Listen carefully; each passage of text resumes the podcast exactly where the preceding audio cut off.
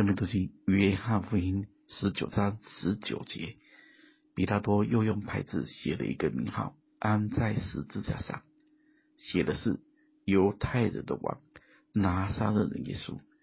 有许多犹太人念这名号，因为耶稣被钉十字架的地方与城相近，并且是用希伯来、罗马、希利尼三样文字写的。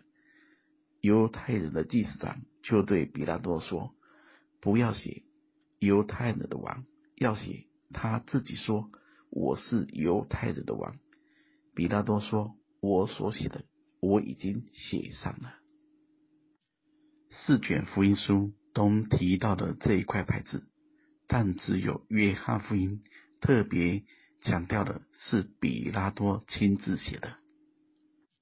犹太人的王。拿撒勒人耶稣，他怎么写？是因为十字架的刑罚需要有一个罪名，另一面是他正在羞辱犹太人，他是故意要气祭司们，因为他的本意里本不是要钉耶稣，而祭司长是不接受耶稣为犹太人的王。所以他们才提出要更改，彼拉多才回答：“我所写的，我已经写上了。”有时候想一想，人真的是很可怜。之前彼拉多才优柔寡断，不晓得该不该钉耶稣十字架，后来挡不住众人的声音，他坚持。不改牌子上的字，态度是这样的强硬，但对钉死主耶稣的事却是那么的软弱。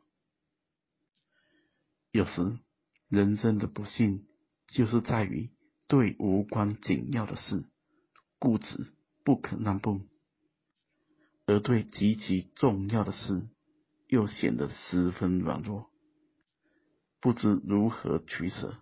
甚至没有原则，而彼拉多用的语言是当时候的三大语言：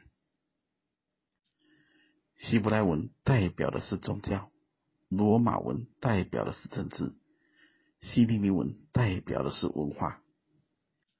这三种语言也代表了整体人类。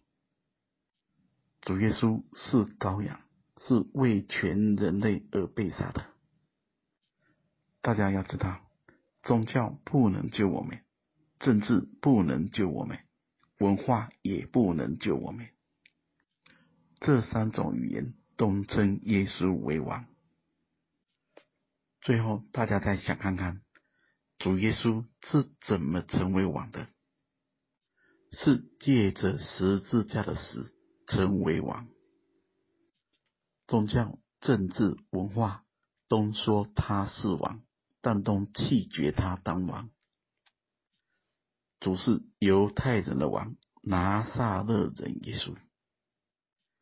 犹太人是选民的意思，拿撒勒是一个卑微的地方，主永远都是卑微的选民的王。